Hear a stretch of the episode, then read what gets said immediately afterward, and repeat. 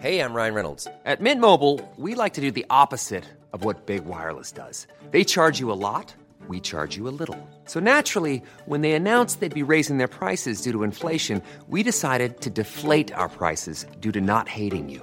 That's right. We're cutting the price of Mint Unlimited from $30 a month to just $15 a month. Give it a try at mintmobile.com slash switch. $45 upfront for three months plus taxes and fees. Promo rate for new customers for limited time. Unlimited more than 40 gigabytes per month. Slows. Full terms at mintmobile.com. Guess fucking what? I back it up. La puissance, que la puissance. J'ai pas connu la défaite depuis mon existence. Gros, je m'en sors bien. Si jamais reculé. Pas en français, parle quand je prends tes distances. Donne-moi la tête du reste quand on passe à table. Bonjour à toutes et à tous, bienvenue au podcast Lasfer.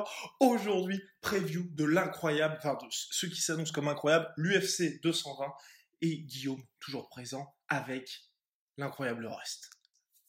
Bien, le bonjour.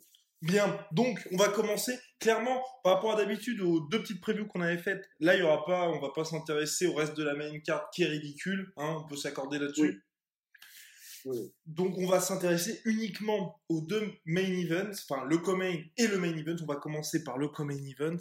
Honneur à Daniel Cormier d'ici qui avait été laissé pour mort à l'UFC 214 et qui est euh, tel un phénix, hein, tel un phénix, qui est finalement de retour et qui va affronter Volkanos Demir. Concrètement, Volkanos Demir aujourd'hui n'a aucune chance. Enfin, dans, dans ce qui se lit partout, il n'a aucune chance. Ouais, c'est un peu compliqué parce qu'en fait, le truc, c'est que Daniel Cormier, d'ailleurs, c'est assez marrant. Enfin, en gros, ils ont combattu tous les deux à l'UFC 214 et euh, Ozdemir avait mis KO de façon quand même assez spectaculaire Jimmy Manoa, il faut quand Ouais. même l'avouer. Le problème, c'est qu'en fait, euh, il n'y a aucune menace réelle que ne pose Volkan Ozdemir que n'a déjà connu Daniel Cormier. Ouais. Un puncher euh, du, du calibre, mais vraiment paquebot. Il l'a connu déjà Daniel Cormier et, et- et vraiment, si on est tout à fait honnête, euh, c'est pas exactement le même genre de, de- de punching power, mais Anthony Johnson, c'est euh, deux fois plus terrifiant que Volkanos Demir parce que du coup, on a l'impression qu'il est presque un peu plus complet. C'est aussi parce qu'on l'a peut-être un peu plus vu, mais euh, clairement, euh, là, on, vraiment, on parle de puncher's chance en boxe, en boxe anglaise, quand euh, clairement il y a un des deux combattants qui n'a qu'une seule chance de gagner, c'est de mettre KO l'autre. Très honnêtement, là, c'est Volkanos Demir et le problème, c'est que Daniel Cormier est tellement intelligent comme combattant. Il est d'ailleurs, c'est pas pour rien qu'il est analyste pour la Fox à côté, et il a déjà étudié de- en long, en large et en travers Volkanos Demir. Il a déjà combattu euh, John Jones, il a déjà combattu Anthony Johnson, Gustafsson. Il a tout vu, tout connu. On voit très très mal à quel endroit Volkanos Demir va pouvoir surprendre Daniel Cormier. Franchement, c'est chaud. Ouais, il y a. Non, il y a rien. Il y, a- vraiment rien qui puisse. Enfin, après, ce qu'on peut se dire, c'est qu'il pourrait prendre exemple parce qu'on sait, il s'entraîne toujours avec il s'est entraîné, c'était le sparring d'Anthony Johnson. Et Anthony Johnson, en étant complètement honnête, le deuxième combat contre Daniel Cormier, euh, il s'est sabordé lui-même parce qu'il avait quand Oui. même réussi à casser le nez, à toucher violemment Cormier dans le premier round. Et ensuite, il a décidé de lutter contre un mec qui était quand même qui vient de la lutte. Donc, quand on dit qu'il vient de la lutte, quand même fait les Jeux Olympiques. Enfin, Ouais. aucune chance. Ses coachs, son corner criaient mais arrête de faire tes conneries. Finalement, ben, il a continué. Ensuite, il a pleuré pour rejoindre en fait les vestiaires. Enfin bref, il a complètement déjoué. Et Volkanos Demir a ça pour lui dans le sens où il ne peut pas faire pire que hum, Anthony Johnson. Et en plus, il côtoie au plus près Anthony Johnson dans la vie de tous les jours. Ouais, alors à ça, je rajouterais en plus qu'il y a quand même une qualité qu'on doit rendre à Volkanos Demir et euh, qu'il a déjà démontré, et j'ai revu son combat cet après-midi, c'était contre, euh, pas Misha Sirkunov, c'était contre Ovin Saint-Preux. Ouais. Et il faut quand même, déjà, il faut avouer un truc, et en fait, euh, le combat contre Ovin Saint-Preux qui, est une, qui se finit en split décision parce que le troisième round, en fait, il le perd, euh, Ozdemir. Mais il est en mode survie. Il a tenu parce que il le perd. Mais mais cette tête, cette tête qui En fait, il le perd, et, et- et déjà, il est, en, il est en mode survie, mais d'un autre côté, il a pris le combat, je crois que c'était en, en préavis de deux semaines. Il a Tout pris fait. le combat, euh, je sais plus qui devait combattre OSP, mais Ouais. il a pris ça en mode euh, c'est ma chance d'aller à l'UFC, je prends ça même si le combat est dans deux semaines et que je suis pas bien préparé. Malgré ça, il a, il a très clairement gagné les deux premiers rounds, et Ouais. vraiment très clairement, et debout, euh, il, on peut pas, je sais je sais pas si on peut dire qu'il dose OSP, mais clairement, il le domine. Et le troisième round, il y a aussi le facteur euh, cardio qui joue, parce que du coup, il n'était pas assez préparé. Ouais. Et, et, et Win ne s'y est pas trompé, il a commencé à mettre un peu le turbo et la pression en troisième round. Les dernières secondes du combat sont un peu dures pour Ozdemir, qui est vraiment en mode survie totale. Mais, du coup, pour revenir à ce qu'on disait, non seulement il n'a jamais abandonné, mais en plus, il a vraiment montré du caractère. Au cours du fait. combat, quand il se faisait toucher, il était en mode OK, allez, vas-y, on y va. Et c'est digne, oui, c'est ça, parce qu'il encaisse, mais c'est digne, c'est pas, il va pas courir, il, il les prend comme, euh, comme quelqu'un qui accepte finalement d'avoir gazé, et puis, euh, Ouais, c'est ça. Et, et- et il ne panique pas. Il est vraiment. Et ça, c'est quelque chose qui, en tout cas, qu'il aura en plus d'Anthony Johnson. Alors après, euh, c'est Daniel Cormier qui disait ça lui-même dans euh, le MMA Hour, le show de Ariel Elwani.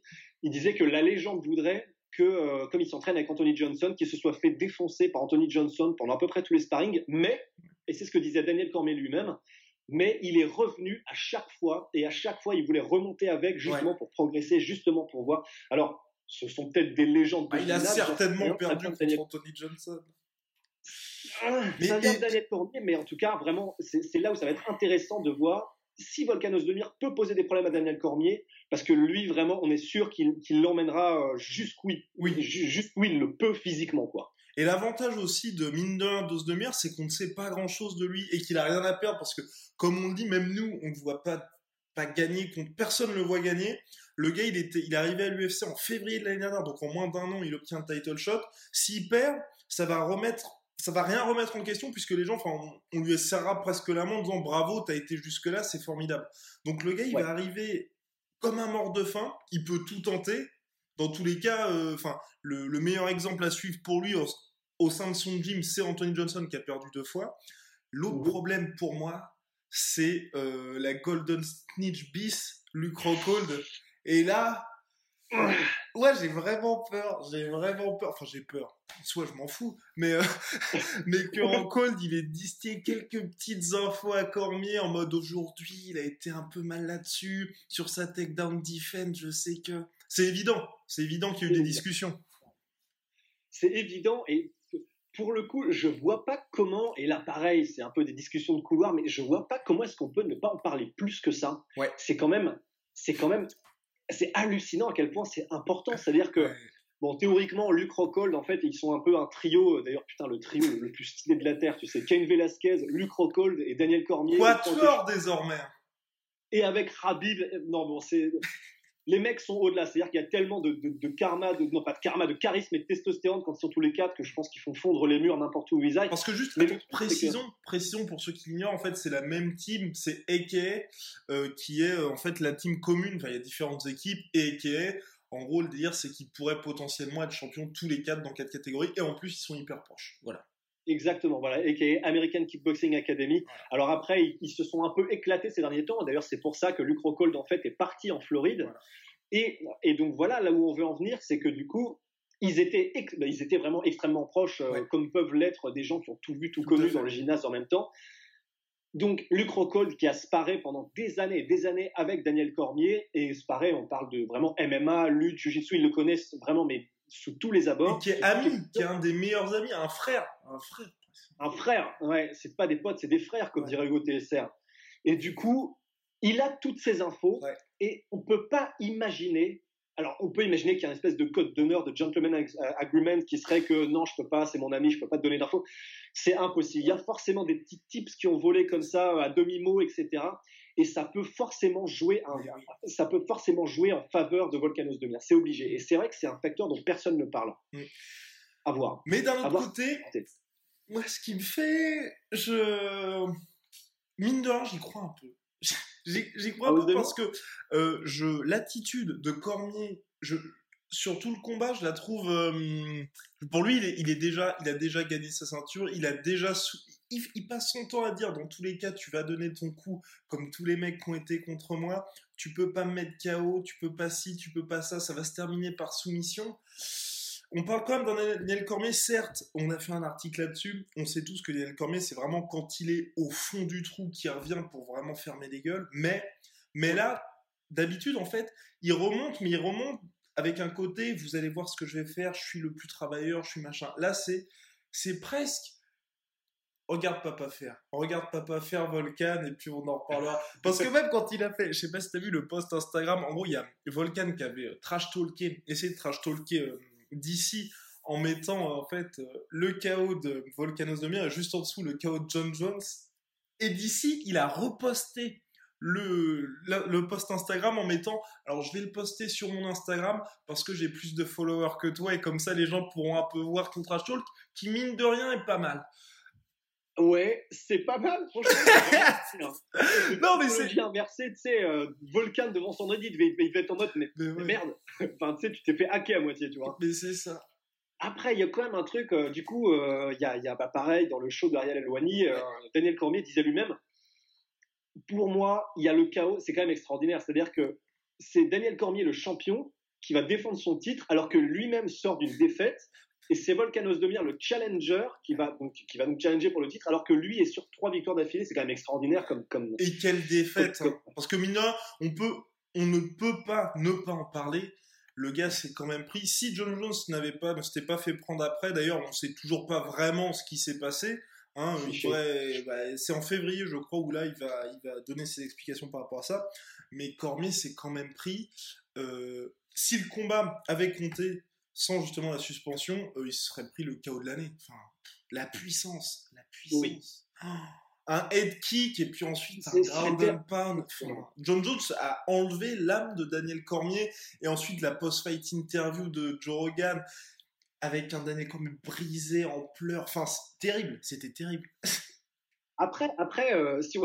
c'était, c'était horrible, hein, c'est clair, et, ça doit être absolument horrible pour un gagneur. Enfin, Ouais. Daniel Cormier, donc on, le disait, il a été euh, médaille de bronze aux Jeux Olympiques. En plus, apparemment, le combat c'était hyper serré, il menait de deux points, il s'est fait rattraper à la toute fin, lui-même ne sait pas pourquoi. Donc, il, est clairement, il a vraiment le niveau d'un médaillé d'or Ouais. olympique. euh, donc, on parle de quelqu'un qui a la gagne dans le sang. Ouais. Pour un mec comme ça, de chaque fois buter contre, c'est un peu Sangoku et Vegeta. Tu vois, on avait, d'ailleurs, on avait fait un article là-dessus. Un article magnifique. Dragon, Dragon Balls Deep pour les intimes. Et c'est vrai que pour lui, c'est absolument horrible. Mais d'un autre côté, il a buté sur le meilleur de Ouais. tous les temps. C'est ça. C'est pas. c'est- c'est- c'est- C'est-à-dire que déjà, Daniel Cormier est totalement au-dessus de la concurrence Mm. euh, en, en light heavyweight. Il est juste tombé sur le meilleur combattant que le monde du MMA n'ait jamais connu. Alors après, bon, et de toute façon, en plus, c'est clair qu'on a l'impression qu'il prend un petit peu Volcan de haut et qu'on a l'impression que c'est déjà acquis. Après, j'ai bien aimé ce qu'il a dit justement, c'était qu'en fait, lui, c'est même pour ça qu'il prend même plus, c'est, comment dire, il rechigne à prendre sa ceinture pour les interviews et à la montrer parce qu'il dit lui-même, je, je considère que c'est pas encore la mienne. Et que là, en gros, il- considère que c'est presque le titre est vacant et qu'il va falloir le gagner. Et j'aime bien cette, j'aime bien cet état d'esprit de justement se dire, euh, je, je, je- légitime, je sors du et on va se battre pour le titre. Ouais. Donc euh, il plus d'outils que Ozdemir.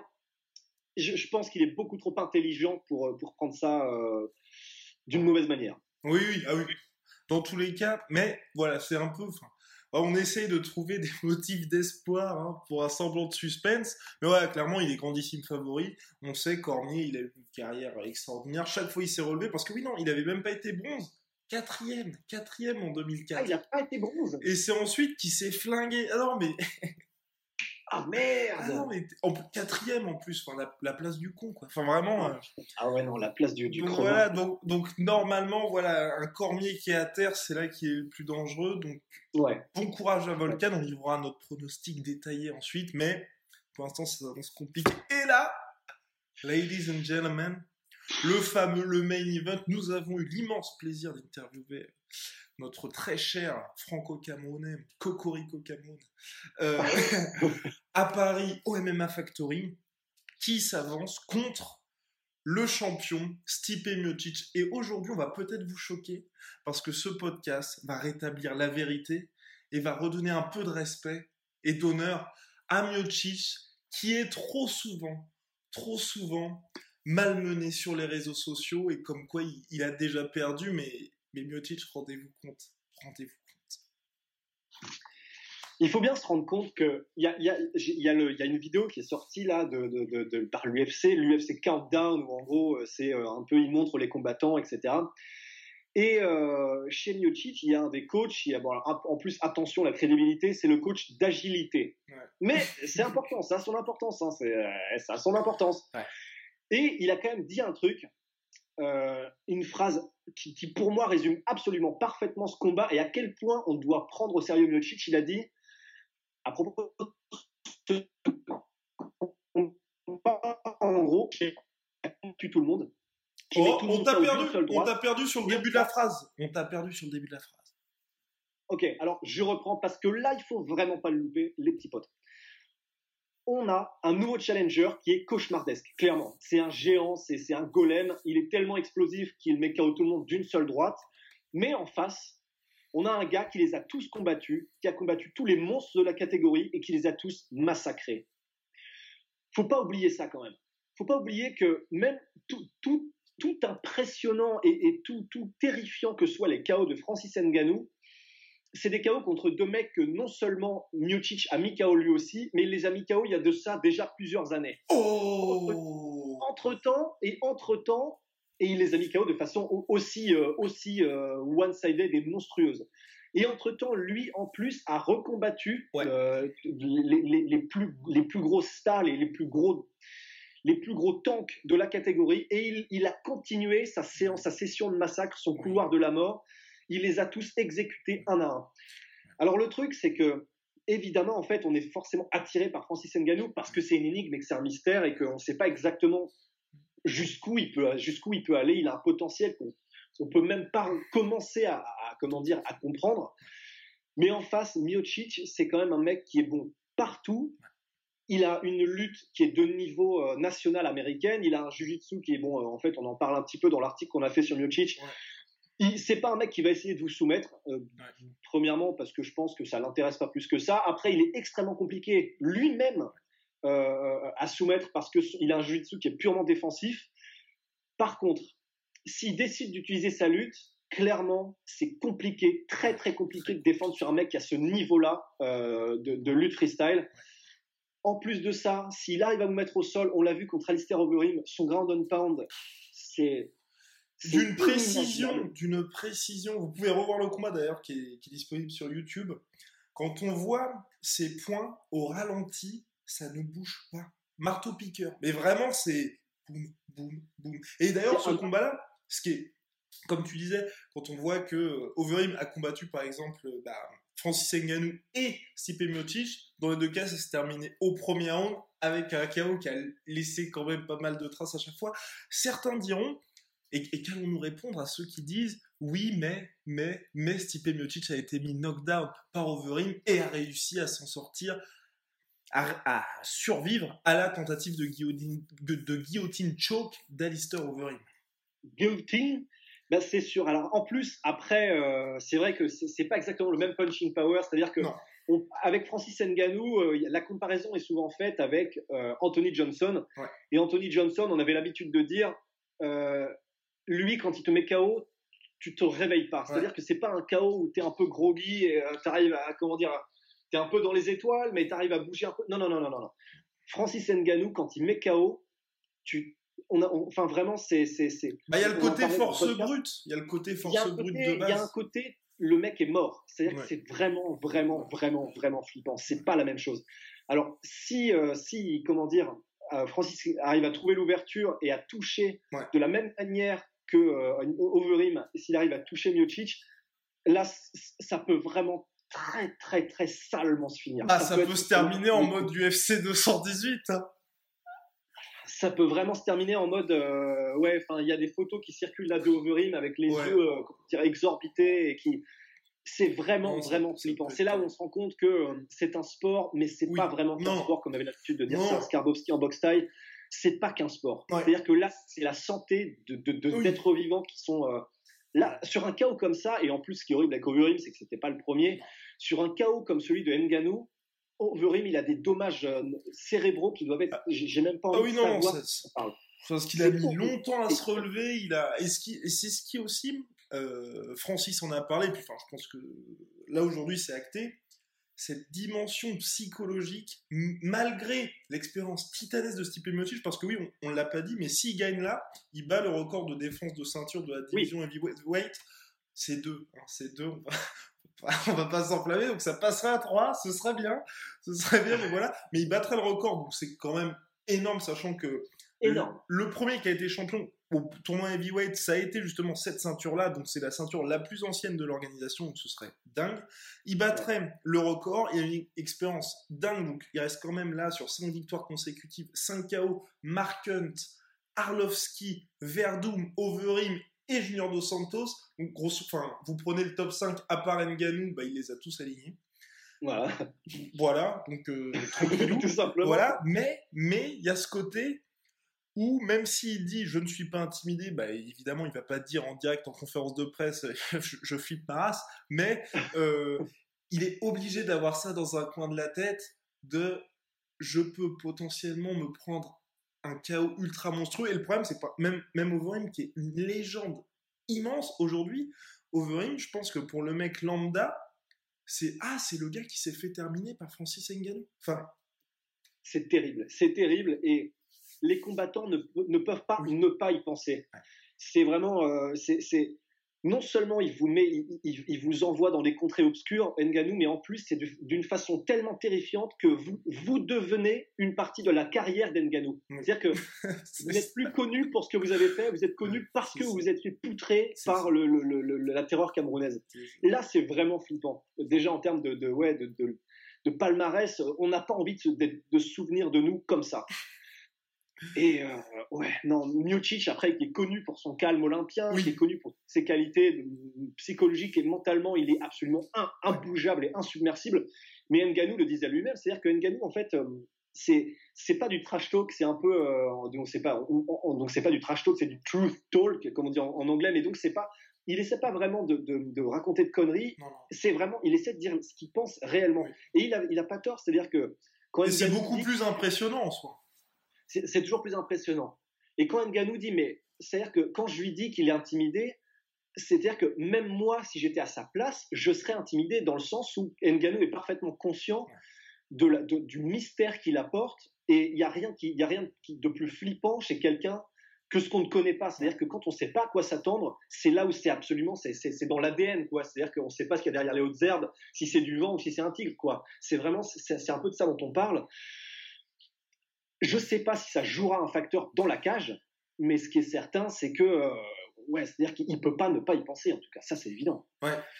Et Donc, voilà. il peut pas ne pas y penser. Le combat sera en synchrone. Mmh. Il y a forcément un moment où euh, va se faire toucher. Enfin, sauf, sauf si, et c'est là la principale interrogation, la principale crainte pour les supporters de Francis Ngannou, c'est qu'est-ce qui se passe si jamais il est mis au sol? Parce qu'on sait, Voilà. enfin oui, on, on sait que Francis Ngannou n'est pas très bon au sol. Enfin, c'est pas son point fort. C'est pas son point fort au Ouais. sol.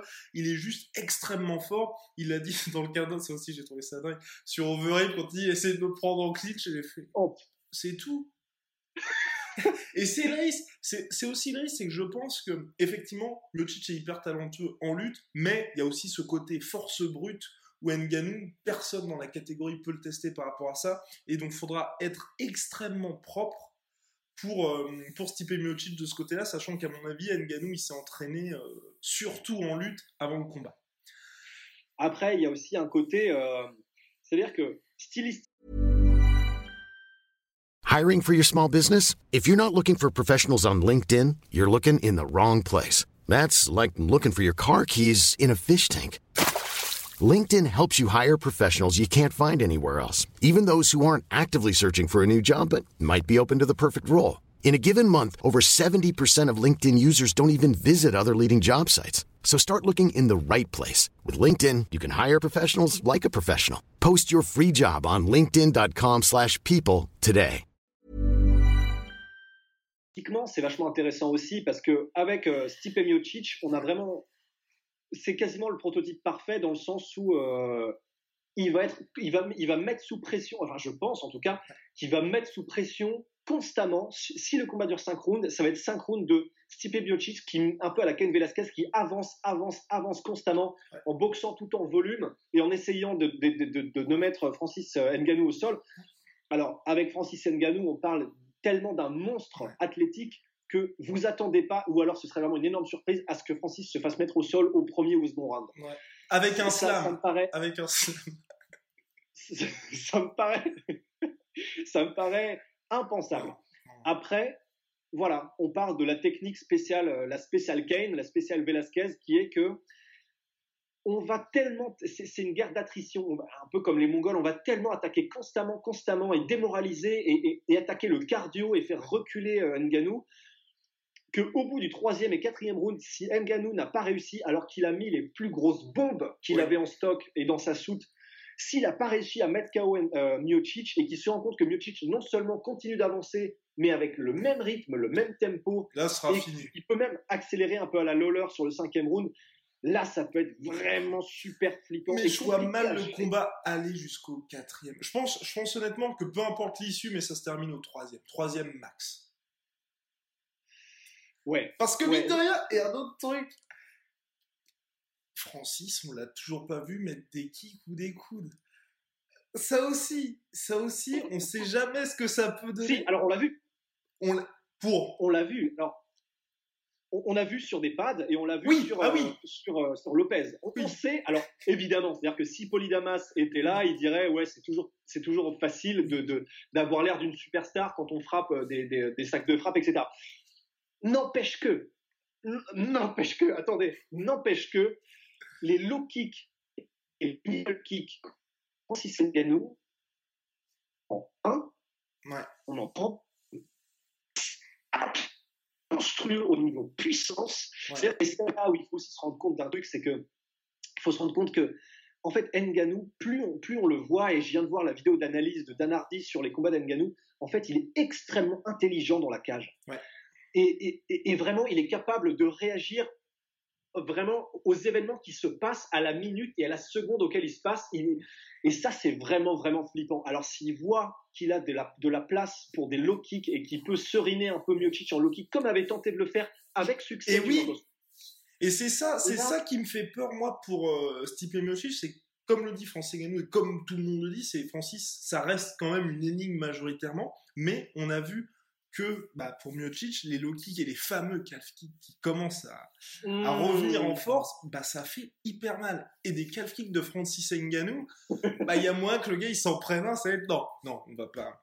On va pas être comme ça aussi biaisé, mais c'est vrai que si Francis utilise cette technique qui avait quand même fonctionné jusqu'au chaos, et sachant qu'en soi, Miocic dans cet exercice-là, c'est pas le meilleur non plus. Donc, euh... Ouais, et puis si, alors là, ce serait vraiment intéressant parce que un peu à la manière de euh, comment dire, c'était quel combat? C'était Eddie Alvarez contre Justin Gaethje où ouais. était ce qu'avait dit Polydamas. À la fin du combat, c'était vraiment chacun avait une arme de prédilection et c'était lequel allait abandonner en premier. Et c'est vrai que ce serait, une, ce serait assez intéressant de voir euh, si Francis Ngannou essayait de contrer le fait qu'il sache qu'au niveau cardio, ça va être compliqué sur les rounds plus tardifs, mmh. s'il essayait de contrer ça avec euh, hacher les jambes de Miocic pour que Miocic ait lui aussi un sentiment un petit peu d'urgence dans les, dans les rounds les plus tardifs. Mmh. Ce serait vraiment, vraiment intéressant. Premièrement, ce serait intéressant parce que du coup, on aurait un combat de volonté et ce qui serait absolument déjà historique parce que c'est ce qui fait les grands combats. On pense à Ali Foreman, etc. Techniquement, oh ce serait intéressant. Ce serait un combat de volonté. Ah ouais, non, mais moi, très honnêtement, quand, ouais. quand je regarde et que j'écoute Francis Ngannou, ouais. très honnêtement, je, on, on, sent la mentalité d'un vrai champion. Oui. C'est assez, assez flippant. On, on en parlait, c'est pas pour être gratos, euh, gratos une, une, petite, une petite pute, pardon, excusez-moi du mot, mais par rapport à certains combattants. Mais on a vu des, des, des vidéos de Jimmy Manoa, par exemple, s'entraîner. Et quand Jimmy Manoa s'entraîne, il y va à reculons, il n'a pas envie de forcer ce qu'il aime, c'est vraiment c'est se mesurer à un autre être humain dans la cage, etc. On, sent que Jimmy Manoa, qui est pourtant un contender vraiment d'élite, il n'a pas cette mentalité de champion. Francis Ngannou, dans chacune de ses phrases, dans sa gestuelle, dans la façon dont il se comporte dans la cage et hors de la cage, on, a presque vraiment l'impression qu'il est déjà champion. C'est juste que quelqu'un a paumé sa ceinture, quoi. Et très honnêtement, ça comparé du coup euh, à Miocic qui lui, il l'a dit clairement. Enfin, et, lui, c'est vraiment quand on dit que mentalement il est, il est imprenable, il est imprenable. Lui, c'est vraiment, je pense qu'il est heureux d'avoir un challenger comme Ngannou pour montrer un peu au monde à quel point lui ne rigole zéro. De toute façon, le gagnant du combat, là, il va remporter plus que simple combat parce que ce sera vraiment le boss de l'UFC, sachant ouais. qu'aujourd'hui, il n'y a plus de stars. Là, c'est ouais. voilà, Miocic gagne, il bat le record, tout le monde sera là. Et je pense qu'ils commenceront à mettre le côté euh, Miocic est aussi pompier, enfin, c'est en mode l'américain ouais. modèle, le mec hyper calme mais qui aligne tout le monde. Et si Francis gagne, Là, ça peut être encore plus grand parce qu'il y a l'histoire, il y a le et sûrement si euh, Ouais. Francis gagne, ce sera par KO. Donc euh, Et c'est euh, quoique, eh, rappelons-nous d'Anthony Hamilton, hein, ça, Oui. ça peut ça peut se terminer en clé de bras, tu sais, de l'enfer, euh, il arrache le bon, j'en sais rien, évidemment. Mais ce qui est sûr, c'est que quoi qu'il arrive, Mm. là, dans la nuit de samedi à dimanche, quoi qu'il arrive, on va on va assister vraiment à l'histoire avec un grand H Ouais. qui va changer pour le, la face du MMA. Quoi. Oui.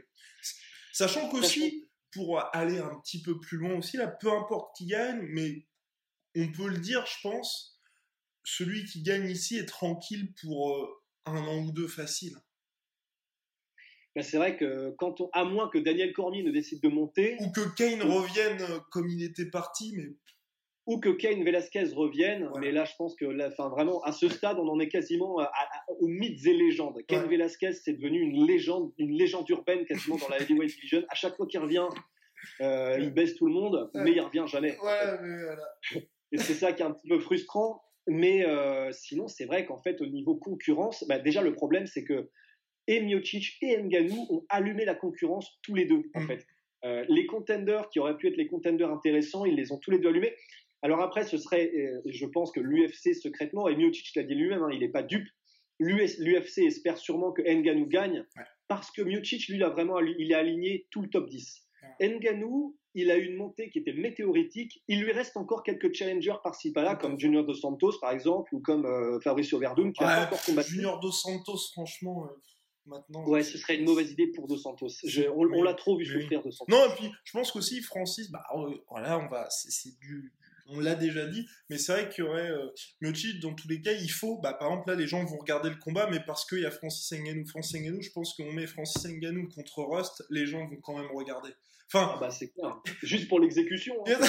mais c'est ça, ça. Donc là, bien sûr, Rust, ça ne se fera pas. Mais avec un mec comme Dos Santos, qui sera évidemment grandissime outsider, il y aura quand même, à mon avis, quelque chose comme 500 000 pay- enfin, pay-per-view vendus. Les, Ouais. les gens vont se dire, ok, on va voir du chaos, on va voir du spectacle, on va voir un phénomène. on va voir un phénomène et on peut très bien imaginer qu'en fait, euh, là, on va arriver, si Ngannou gagne, Ouais. et c'est pas ici, on pourrait arriver dans la dynamique d'un Tyson, en fait. Ouais. D'un mec qui, euh, on, on- on le regarde pour lui parce qu'il est féroce, parce qu'il est impressionnant, parce qu'il est, parce qu'il est, on- sait que ce sera toujours excitant de regarder Ngannou combattre. Et en fait, euh, du coup, quand je parle de Tyson, du coup, c'est on lui, on lui aligne n'importe qui. Ça peut être des, euh, je sais pas, des, des Razor Ruddock euh, pour, pour, pour Tyson, ça peut être des Tony Tubbs, sacré nom d'ailleurs. Donc on pourrait lui donner n'importe qui Ouais. que de toute façon les gens regarderont et on peut très bien imaginer pour les années, comme tu disais, tu vois, les années prochaines, si Ngannou venait à gagner, euh, là on dit que euh, le maximum de défense de titre ça a été deux en heavyweight. Là très clairement, si Ngannou gagne, Mm. là il a la route qui est tracée pour 4, 5, 6 victoires. Mais même. Miocic, même Miocic. je- Et même Miocic, et même Miocic. C'est vrai que si le combat contre Ngannou n'est pas serré, eh, là Miocic il a la voie royale. Surtout que le problème, le problème, si Miocic gagne, il y aura ce sera forcément des revanches. hein. Parce que là, je. Ouais, ouais dans la dans, dans la heavyweight division, on a, on a vraiment euh, ils se combattent tous les uns les autres. On l'a vu avec les Cain Velasquez euh, versus Junior Santos 1, 2, 3 et les Bigfoot Silva Cain Velasquez. Enfin, c'est vrai qu'en fait, c'est un peu cannibale, c'est un peu consanguin la, la heavyweight division parce qu'il y a personne en fait. Voilà, c'est juste deux, trois mecs qui sortent, enfin deux mecs qui sortent du lot. Donc bref, voilà. Voilà où on en est aujourd'hui pour, euh, pour ce combat-là. On va passer au pronostic.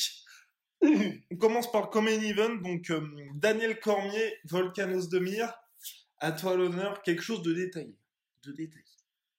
Quelque chose de détaillé, eh ben à mon avis. Euh, je vois mal, je vois mal Daniel Cormier mettre KO Osdemir. Peut-être, pourquoi pas un petit KO, mais ce que je vois Oui. plus, c'est euh, comme Daniel Cormier sait aussi bien le faire, euh, c'est vraiment, euh, comment dire, un camion qui roule sur un tas de gravier. Je sais que c'est absolument horrible à dire, mais je vois bien vraiment une, euh, une soumission au round de 3 ou 4 pour Daniel Cormier, mais tout simplement parce qu'avec tout le cœur que possède euh, Volkanos Demir et tout, tout, tout sa, toute sa force mentale, sa volonté et sa technique, hein, euh, qui au demeurant est absolument exceptionnelle, il n'est pas là pour rien. Ouais. Mais la marche, je pense, est trop haute et je mets Daniel Cormier par euh, étranglement euh, au round 4. Alors, euh, je sais pas. En vrai, je sais pas. Je dis, je, je dirais non. 4, je pense que c'est trop. Je pense que c'est trop. non, je dirais oui, soumission, étranglement, round 2. Soumission, étranglement, round 2. Et vraiment à égalité parce que. Enfin, pour moi, en fait, il a quand même mis euh, Sirkunov et Manu à KO coup sur coup. Il a battu OSP. Pour moi, c'est pas de la chance. Donc, je dis aussi, ça, c'est voilà, peut-être euh, what the fuck et tout. Premier round, KO euh, Os demi en moins d'une minute. Attends, c'est ton pronostic? Je, je, ouais, je, pas. En fait, c'est le pronostic. Je, vois vraiment bien ça se réaliser, en fait. Chier Ouais. Mais, mais, pourquoi pas Mais pourquoi pas Mais pourquoi pas? Parce qu'un. Tu vois, c'est pas comme si, c'est pas comme si on avait parlé de Volcanos de Mir après sa victoire contre SP. Ensuite, il y a eu, parce que, par exemple, avec Polydamas, qui vous un petit coucou, chaque fois, on parle des victoires d'Osdemir après ses KO, et chaque fois, il dit, mais c'est pas possible, c'est hyper rapide, qu'est-ce qui se passe? Et c'est vrai, on peut pas l'expliquer, mais sauf que ça arrive à chaque fois.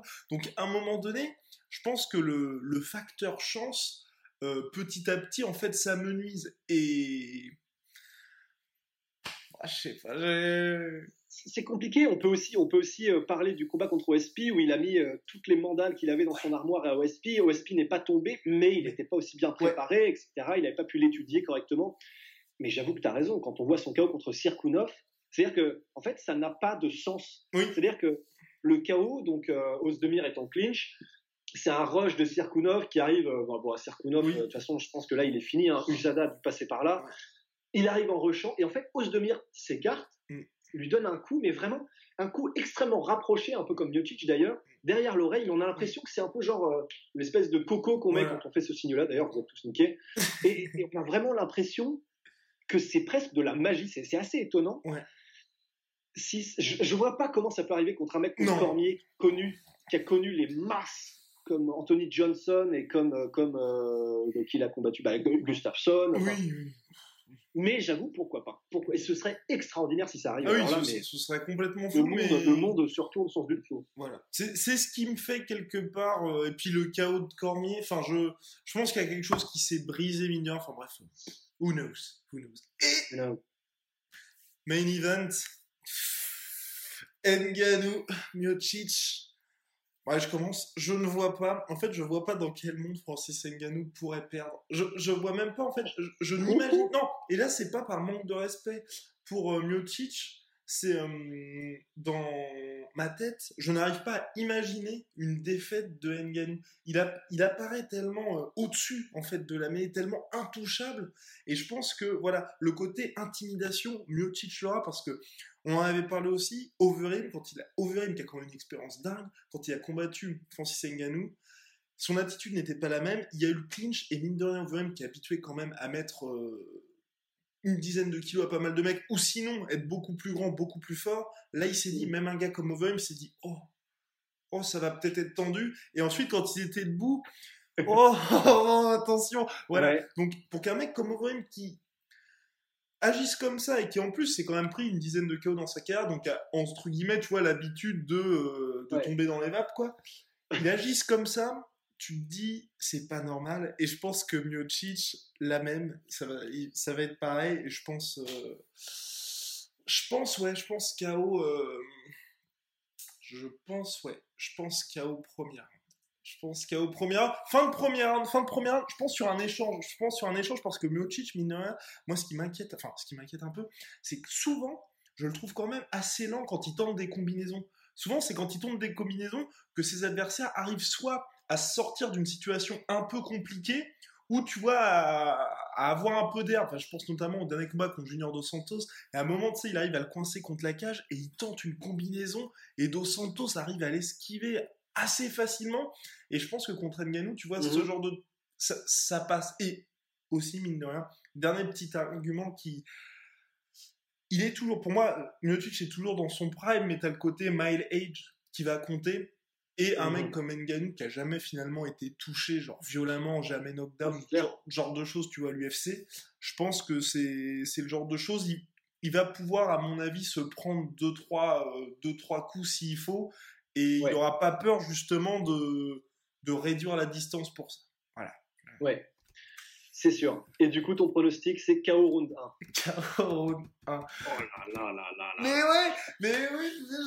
Parce qu'en fait, je, honnêtement, enfin, sauf si, sauf si, voilà, sauf si Miocic arrive à mettre euh, Nganou au sol dès le premier round, je pense que le, le combat sera complètement différent.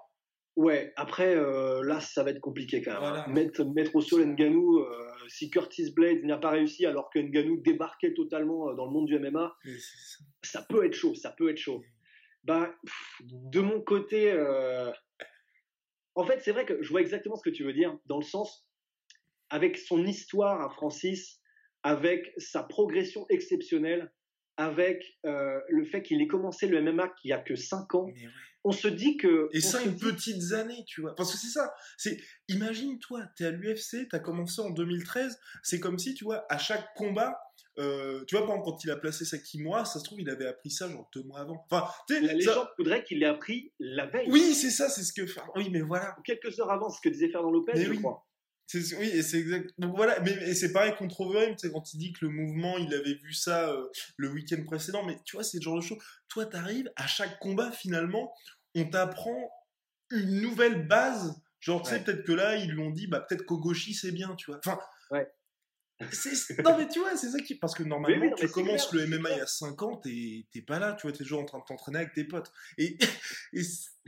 non, mais et tu vois, c'est ce qui me fait dire. Sûr franchement, c'est, on, a. Alors, la comparaison va être très osée, mais euh, très osée, France osée. Mais très honnêtement, quand on voit cette progression stratosphérique, ça fait penser à du John Jones. Je suis désolé.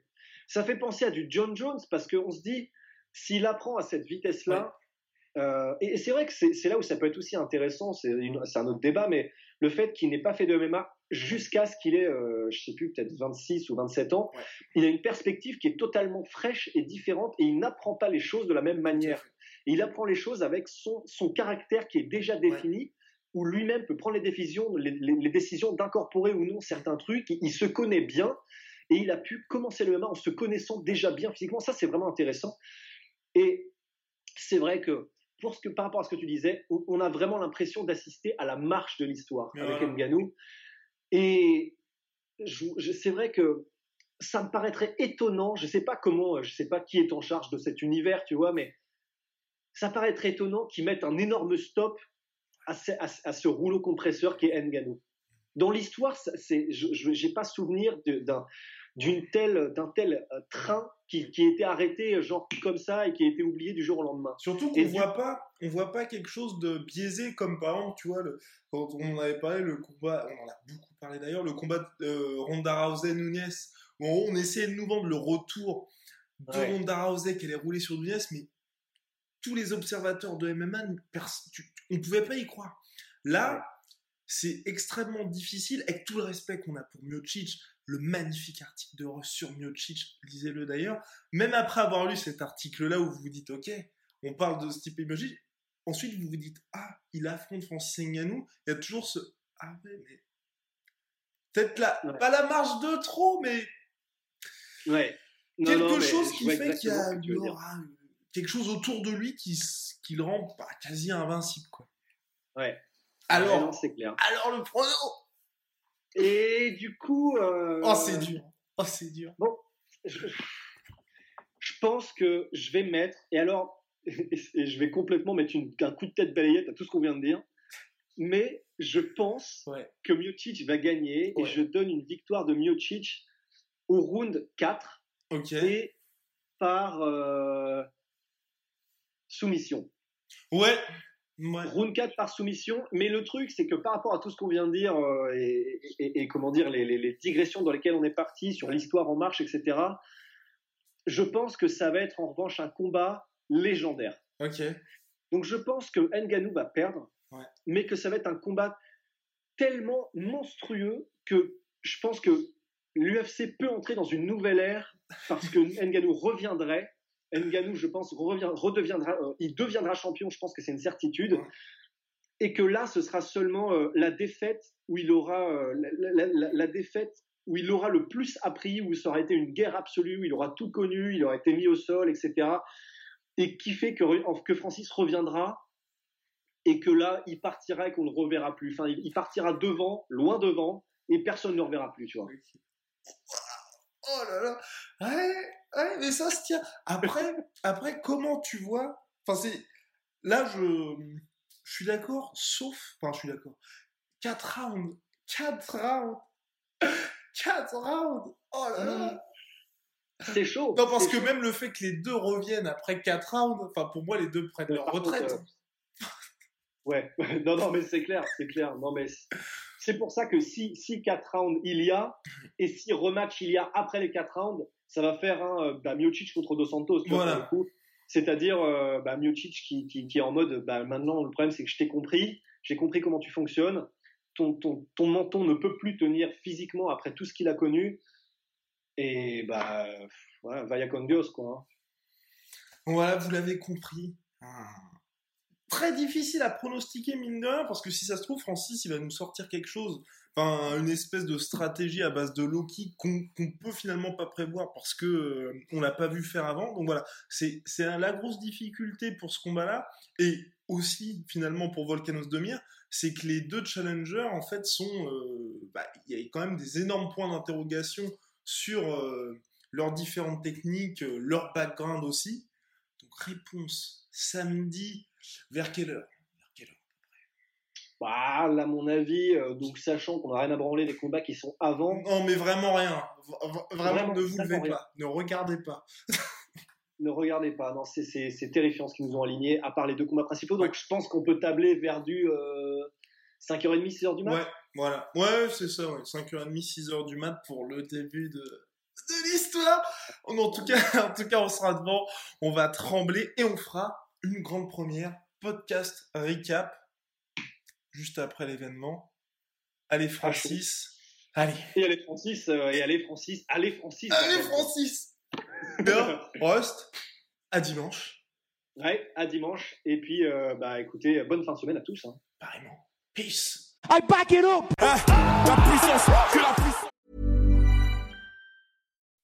When you make decisions for your company, you look for the no-brainers. If you have a lot of mailing to do, stamps.com is the ultimate no-brainer. Use the stamps.com mobile app to mail everything you need to keep your business running with up to 89% off USPS and UPS. Make the same no-brainer decision as over 1 million other businesses with stamps.com. Use code PROGRAM for a special offer. That's stamps.com, code PROGRAM. Et voilà, c'est la fin de votre épisode du podcast La Sœur. Si ça vous a plu, n'hésitez pas à nous mettre les 5 étoiles sur Apple Podcast ou sur Spotify. Vous pouvez aussi nous laisser un petit commentaire, ça nous aidera beaucoup.